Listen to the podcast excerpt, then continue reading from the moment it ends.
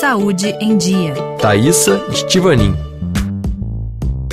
As pesquisadoras brasileiras Carolina Cagliari e Adriana Manfioli se conheceram quando ainda eram estudantes de biologia na Universidade Federal de Uberlândia e se reencontraram na pós-graduação na Faculdade de Medicina da Universidade de São Paulo, em Ribeirão Preto. Hoje, elas estão à frente da startup In Situ Terapia Celular, que desde 2016 desenvolve, entre outros projetos, o de um biocurativo em impressão 3D.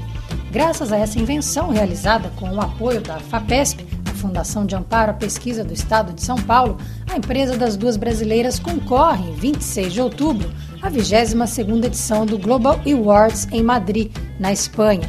Pelo menos 17 startups de vários países participam do prêmio, que promove o empreendedorismo de projetos que melhoram a qualidade de vida e respeitam o meio ambiente.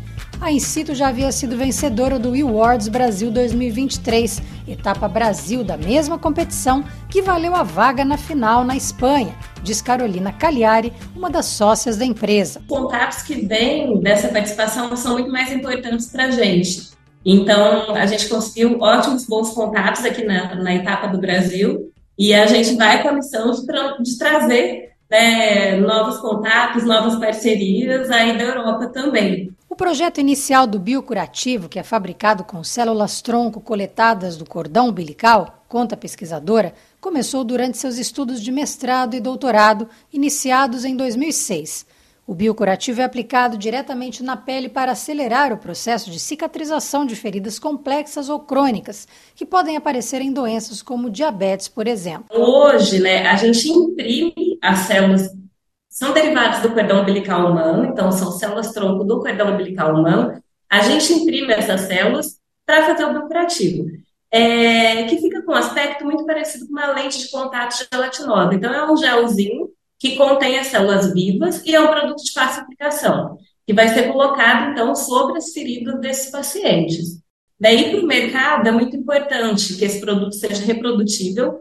Então, toda vez que a gente for fazer o lucrativo, ele tem que funcionar da mesma maneira e escalado. A gente tem que conseguir muitos biocurativos para conseguir tratar 5 milhões de pacientes, por exemplo, que a gente tem no Brasil, né, e tantos outros que a gente tem espalhado pelo mundo. Como o biocurativo funciona? Segundo a pesquisadora Adriana Manfioli, sócia da empresa, tudo começa na maternidade, onde as cientistas têm acesso aos cordões umbilicais após o parto e de onde serão extraídas as células tronco.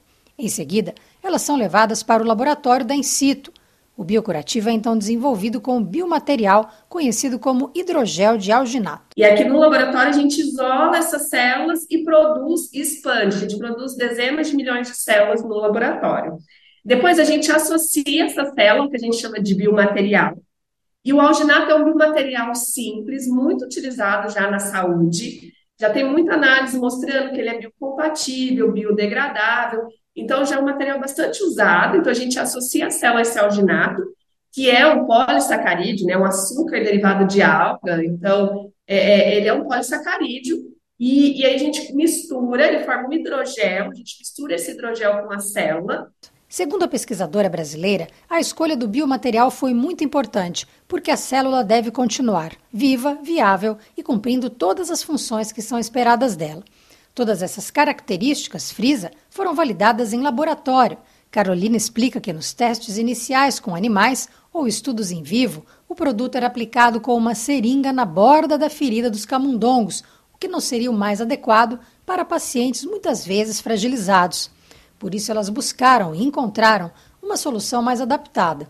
O tamanho padrão do biocurativo de hidrogel é de 80 centímetros quadrados, mas esse tamanho pode ser modificado rapidamente em função da necessidade do paciente, acrescenta Adriana.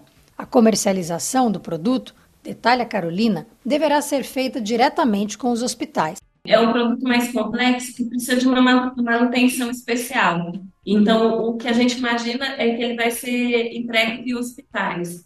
Então, aquele paciente que é atendido no hospital de referência, né, o hospital faz o pedido e, é, dentro do próprio hospital, ele aplica esse biocurativo. Segundo Adriano, o produto está em fase de submissão à Anvisa, Agência Nacional de Vigilância Sanitária. Você ouviu o nosso programa Saúde em Dia. Obrigada pela audiência. Até a próxima semana.